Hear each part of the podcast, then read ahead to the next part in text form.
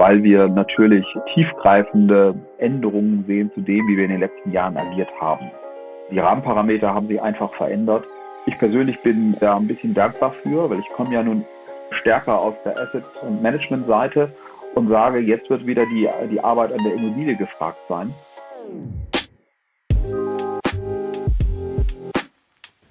The Property, der Podcast für Immobilienentscheider.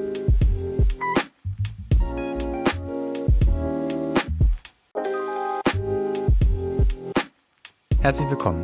Mein heutiger Gast ist Aydin Karaduman. Aydin ist Diplom-Wirtschaftsingenieur und lernte Immobilien von der Pike auf. Denn er startete seine Karriere in der Branche im technischen Gebäude- und Facility Management. Er sammelte dort über 20 Jahre lang unterschiedlichste Erfahrungen und war zuletzt über zwölf Jahre lang CEO der Bilfinger Real Estate bzw. der Vorgesellschaften von Bilfinger.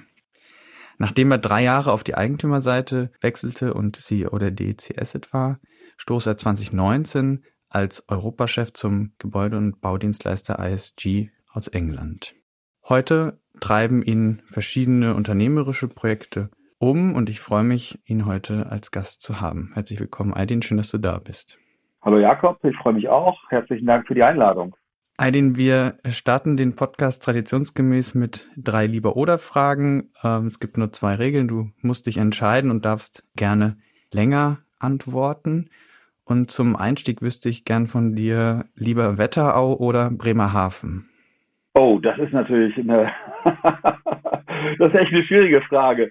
Tatsächlich ist mein Herz nach wie vor an der Küste. Ja. Ich bin sehr gerne in Bremerhaven und genieße das auch, wenn ich, ähm, wenn ich die Gelegenheit habe, nach Bremerhaven zu kommen. Meine Mutter lebt dort noch. Ähm, dann, dann gehe ich erstmal an den Deich und genieße das auch sehr, sozusagen mich in die Jugend zurückzuversetzen und die schönen Zeiten, die ich dort erlebt habe.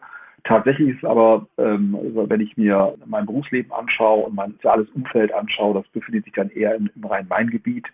Und jetzt bin ich mittlerweile fest verwurzelt in der Wetterau. Ähm, also das Herz in Bremerhaven, der Kopf, würde ich mal sagen, in der Wetterau. Verstanden. So kann man es, glaube ich, äh, sagen. Okay, wir kommen in der zweiten Frage ein bisschen auf deine Sportbegeisterung zu sprechen. Würdest du lieber beim Judo zuschauen oder beim Fußball mitspielen? Äh, beim Fußball mitspielen. Ich habe beides gemacht. Ich habe die Judo gemacht aktiv, war sogar in der, in der Schule im Abi drin prüfen lassen, äh, im Sportabi. Und habe aber auch Fußball gespielt, aktiv, war Trainer und Schiedsrichter in okay. meiner Jugend und bin heute noch begeisterter äh, und regelmäßiger Eintracht-Anhänger äh, und bin auch regelmäßig im Stadion, da ich das Glück habe, Dauerkarten zu besitzen. Sehr gut. Letzte Frage, die jetzt in die berufliche Richtung. Wärst du lieber Facility Manager in den Emiraten oder Baudienstleister in der Türkei? Boah. Ähm, ich glaube auf Dauer wahrscheinlich keins von beiden äh, mhm. tatsächlich. Also kommt natürlich darauf an, in welcher Rolle Facility Management in den Emiraten. So, und du fragst, weil du natürlich weißt, dass ich bei der HSG für die MENA zuständig war ja. ähm, äh, und äh, die Situation vor Ort erlebt habe. Äh, das Facility Management Verständnis in diesen Ländern ist ist noch sehr stark äh, davon getrieben, dass man billige Arbeitskräfte in einer Vielzahl zur Verfügung hat und viele Dinge eben mit Manpower löst mhm. und von Predictive Maintenance oder äh, strategischen Facility Management momentan noch ein Stück entfernt ist. Und Baudienstleister in der Türkei ja, vielleicht schon eher, weil mir die Kultur natürlich auch nahe liegt und ich ein Dienstleistungsgeschäft, ein Managementgeschäft, ein Immobilienmanagementgeschäft in der Türkei aufgebaut habe bei Bilfinger aber die Türkei ist, ist natürlich aktuell auch in einem starken Wandel, was die Wirtschaftsstruktur angeht. Die politischen Verhältnisse sind natürlich momentan ganz spannend, weil Wahlen anstehen. Ja. Das, das ist ein Thema. Also ich könnte mir schon vorstellen, dauerhaft in der Türkei irgendwas zu machen, vielleicht nicht zum gegenwärtigen Zeitpunkt. Und ob es dann Baudienstleister ist, das weiß ich ehrlich gesagt auch noch nicht. Okay. Du bist ja auch nicht im Baudienstleistergeschäft in der Branche gestartet, sondern wirklich im klassischen technischen Gebäudemanagement. Lag das an deinem Ingenieurshintergrund, dass also dieser technische Bereich dann spannend und passend war oder was hat dich motiviert, von dieser Seite auf die Immobilie zuzugehen? Nee, tatsächlich war das eigentlich ein, habe ich mich diesen Themen eher kaufmännisch genähert, so, so okay. muss ich mal formulieren. Mhm. Zwar in der technischen Branche, aber ich habe mich dem ganzen Feld äh, kaufmännisch gelernt. Ich komme eigentlich aus der Unternehmensentwicklung habe Unternehmensentwicklung gemacht vorher für einen großen Einzelhandelskonzern damals und bin dann auch in eine Unternehmensentwicklungsrolle in die damalige MG Technologies gerutscht und habe auch dort wieder äh, Projekte gemacht, verschiedene äh, Integrationsprojekte, M&A-Projekte. Und äh, so bin ich dann mit dem technischen FM und der technischen Gebäudeausrüstung als erstes in Verbindung gekommen und habe ähm, sozusagen dann den Zugang zu diesen Themen bekommen. Zwischendrin ähm, auch weitere Integrationsprojekte gemacht. Ich war dann auch mal kaufmännischer Geschäftsführer im Stahlbau ähm, ja. bei einer der Beteiligungsgesellschaften und so habe ich eigentlich den Bezug entwickelt zu diesen äh, technischen Themen und habe dort aber eigentlich immer sozusagen die kaufmännische Seite eher abgedeckt. Ich kann natürlich nicht verschweigen, dass mir der, der Ingenieur, meinem Wirtschaftsingenieur, schon auch geholfen hat, Dinge zu verstehen ne, und mit Technikern zu diskutieren. Ja. Und würdest du auch rückblickend sagen, dass dieser zwar aus wirtschaftlicher Perspektive, aber doch sehr technischer Einstieg in die Branche ein guter Karrierestart war? Also könntest du das anderen empfehlen?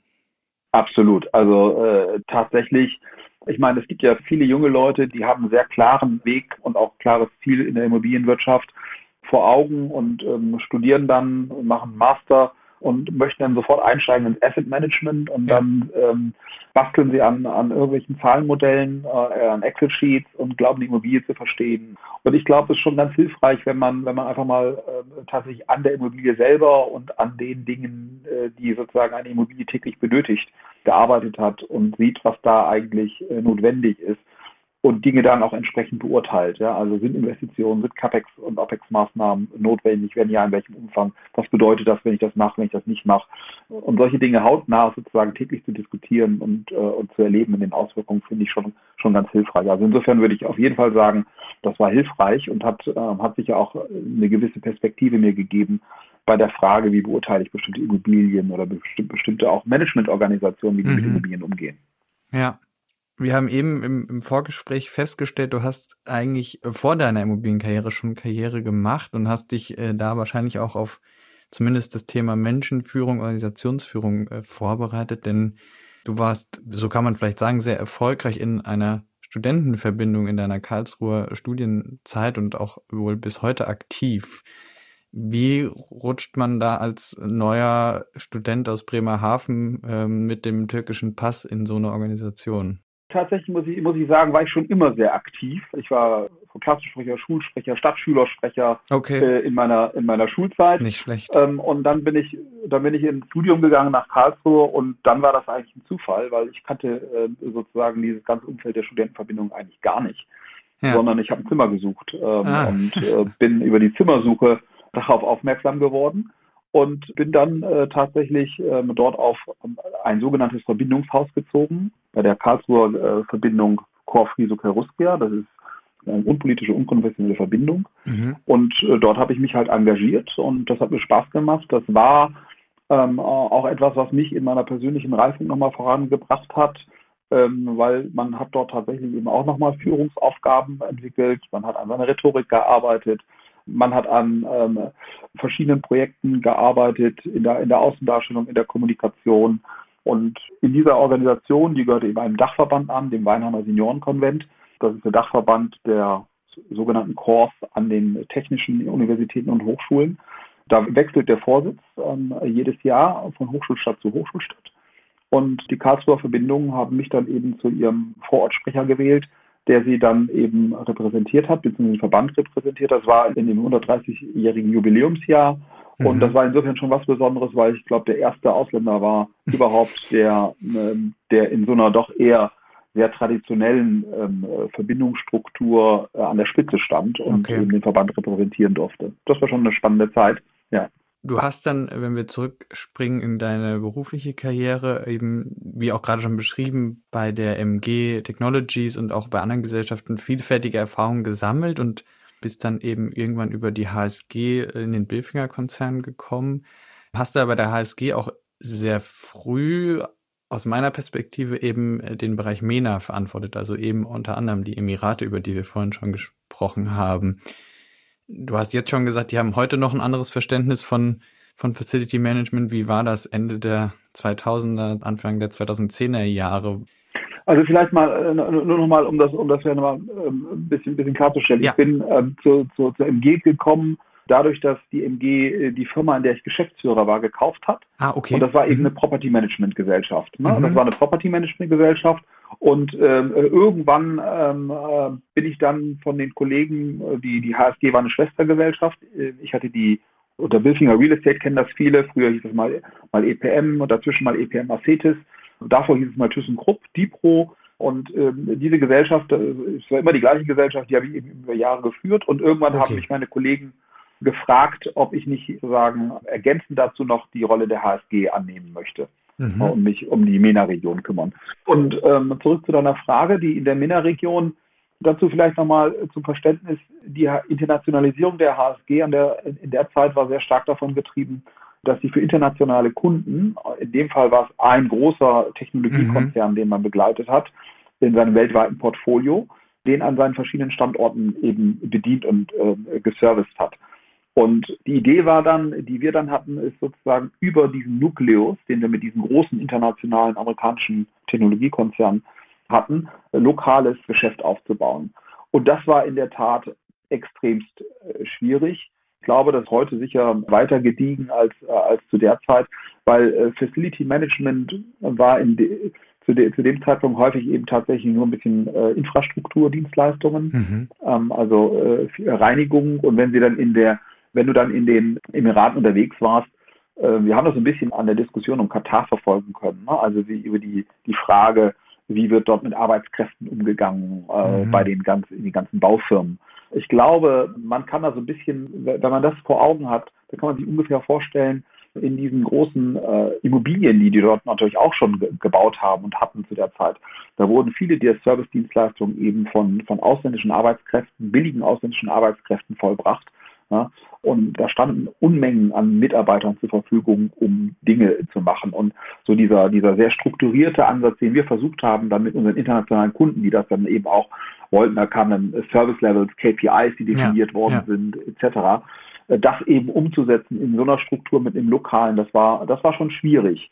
Aber um das mal ins Positive zu drehen, es war auch natürlich so, dass die Leute vor Ort sehr wissbegierig waren. Auch die, die nationalen Investoren, mhm. ähm, die fanden das schon spannend, zumal mit dem Label äh, Made in Germany. Das war tatsächlich was, was gezogen hat äh, und auch Türen geöffnet hat, mit einem deutschen Konzern zusammenzuarbeiten, um diese Dienstleister dann anzubieten. Man hat ja in diesen Ländern häufig sowieso Joint Venture Partner gebraucht. Ja. Äh, und mit denen zusammen konnte man dann eben auf Akquisition gehen. Mhm. Hast du diese Entwicklung auch in Deutschland erlebt? Also, dass sich das Facility Management und auch die Dienstleistungen da drumherum eben so entwickelt haben über die letzten 15 Jahre, eben weg von dem klassischen, wir schlagen alles mit viel Manpower tot zu strukturiert, predictive, äh, standardisiert? Ja, und zwar auf allen Ebenen, über die ich zumindest sprechen kann. Ähm, äh, ich fange mal, weil, weil das sozusagen natürlich, weil viele mich äh, damit äh, sehr stark natürlich noch in Verbindung bringen mit dem Property Management an, mhm. Äh, was im Grunde genommen in Deutschland bekannt war als kaufmännisch-technische Hausverwaltung. Ja. Und dann kam irgendwann der Begriff Property Management und es kam eine zunehmende Professionalisierung. Es wurden neue Tools eingeführt. Es wurde viel systematischer an Dingen gearbeitet, auch für, für große Portfolien. Und es gab natürlich einen äh, unheimlich großen angelsächsischen Einfluss, insbesondere nach der Krise 2008, mhm. 2009 oder während der Krise haben viele angefangen outzusourcen. Viele Angelsachsen haben angefangen, in Europa zu investieren, in Deutschland zu investieren und haben auch ihre eigene Vorstellung von der Dienstleistung mitgebracht. Ja. Und das ist sozusagen der Weg, den sozusagen die, die kaufmännischen Managementfunktionen dann irgendwann gegangen sind. Der Markt wurde professionalisierter. Es gab erste Studiengänge, die sich damit beschäftigt haben. Ja. Und auf der Facility Management Seite war es auch in, in Deutschland zumindest so, dass man eben sehr stark aus der Infrastruktur kam. Also Putzen kannte jeder ja. und das Reinigen da gab es einige große Dienstleister auf der Technik. Das waren eben äh, große Technologiekonzerne. Jeder wollte irgendwann mal ins Facility Management, jeder große Industriekonzern und haben sich dann eben dort auch aufgestellt. Und auch dort gab es über die Jahre hinweg dann eine zunehmende Professionalisierung. Die Verbände, die GEFMA zum Beispiel, die wurde immer stärker, hat sich dort immer stärker eingebracht. Studiengänge sind entstanden. Die äh, großen Infrastrukturdienstleister haben angefangen, technische Einheiten aufzubauen, sich stärker eben auch mit der Technik auseinanderzusetzen. Die großen Corporates haben sich von ihren äh, ähm, Nicht-Kernaktivitäten getrennt, haben das angefangen outzusourcen, haben aber als Innovationstreiber gewirkt, weil sie unheimlich daran interessiert waren, dass sich sozusagen auch diese äh, Dienstleister weiterentwickeln. Ich habe das vorhin von der HSG erzählt. Die HSG ja. hat eben mit ihrem Technologiepartner oder Technologiekonzern als Kunden die Internationalisierung vorangetrieben. Aber durch die wurden auch immer neue sozusagen Geschäftsmodelle und Leistungen entwickelt ja, und, und, KPIs entwickelt und, und diese Dinge. Also, da ist schon echt viel passiert in den letzten, äh, in den letzten 15, 20 Jahren in dieser Branche. Mhm. Und wenn du jetzt dann auf die drei Jahre bisher schaust, die du bei der ISG dann in, in den Baudienstleistungsbereich reingeguckt hast, siehst du da Parallelen? Also A, ist diese Branche auch in dieser Verwandlung oder hat die diese Verwandlung gemacht oder steht die ja eigentlich noch bevor? Tatsächlich ist das, eine, ist das eine hochkomplexe Angelegenheit, ist ja alles Einzelfertigung. Mhm. Das ist sozusagen das Erste, was man wissen muss. Es ist immer Einzelfertigung.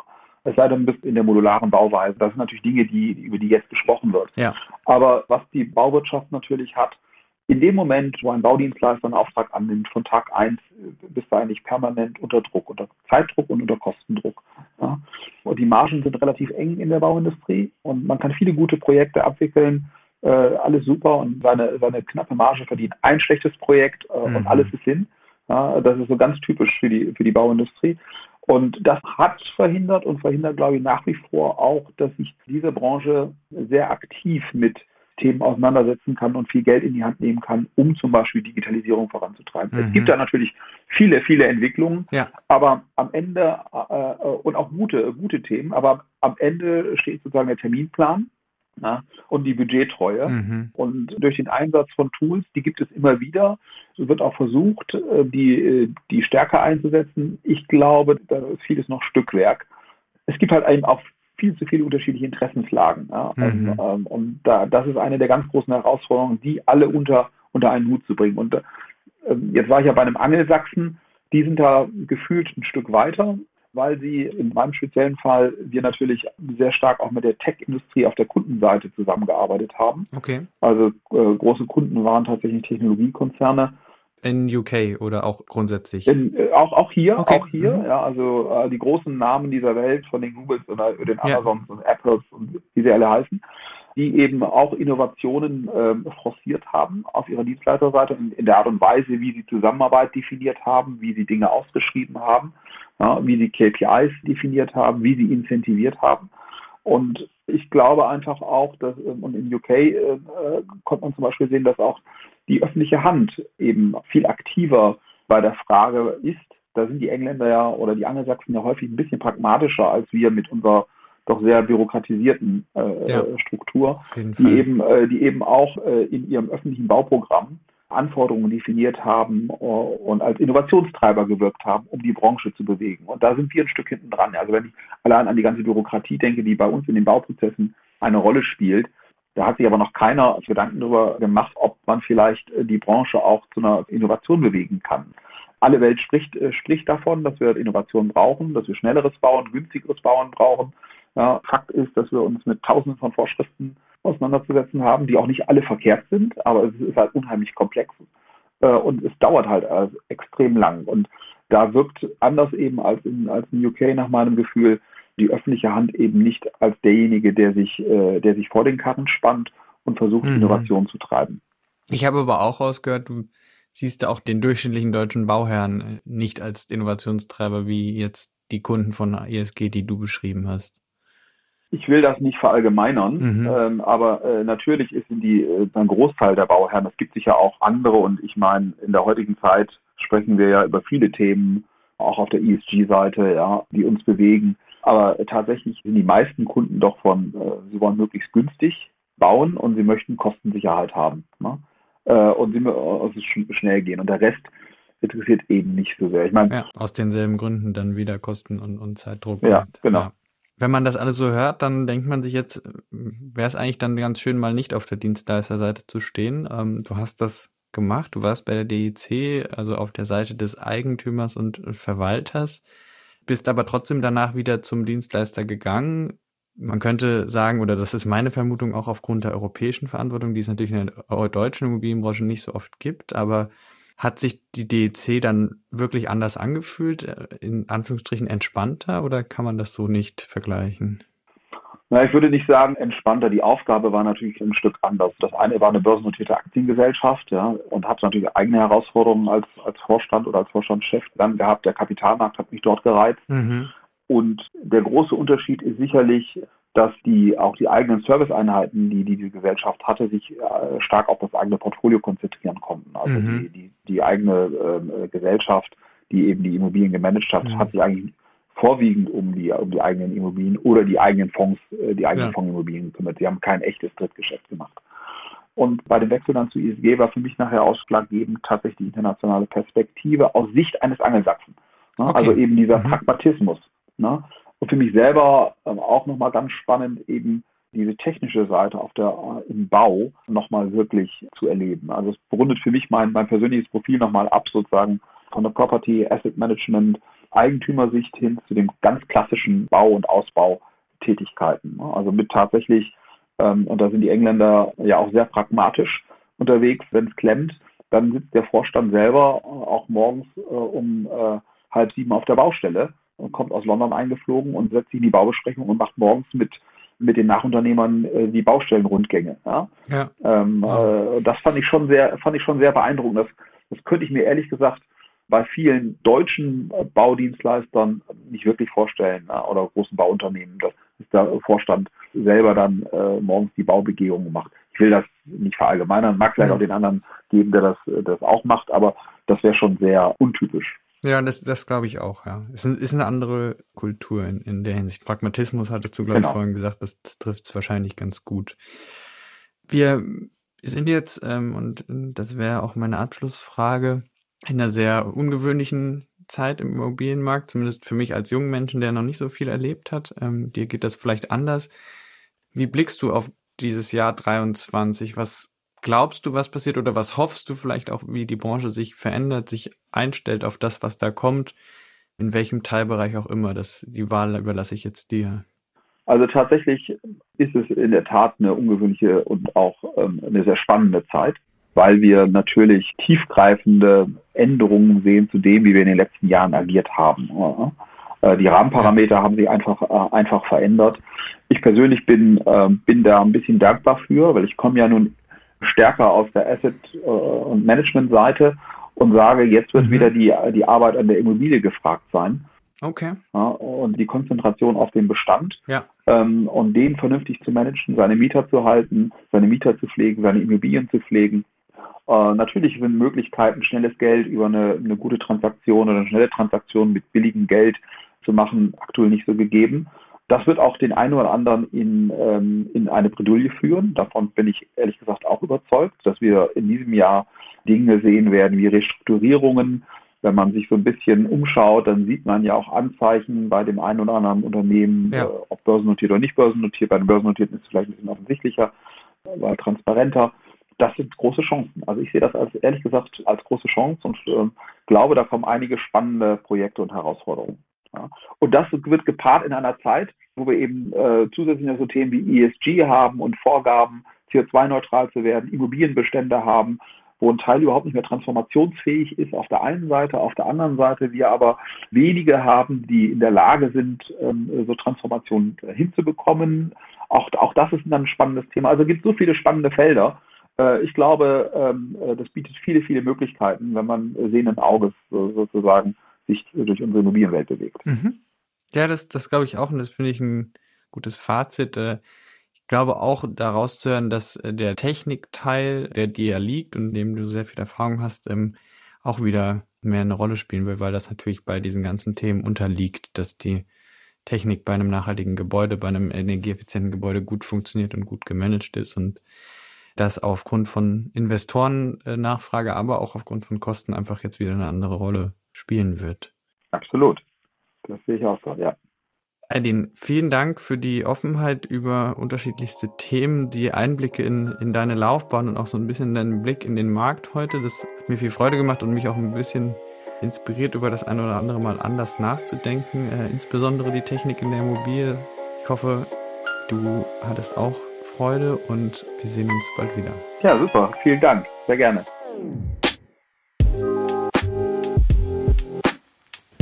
The Property, der Podcast für Immobilienentscheider.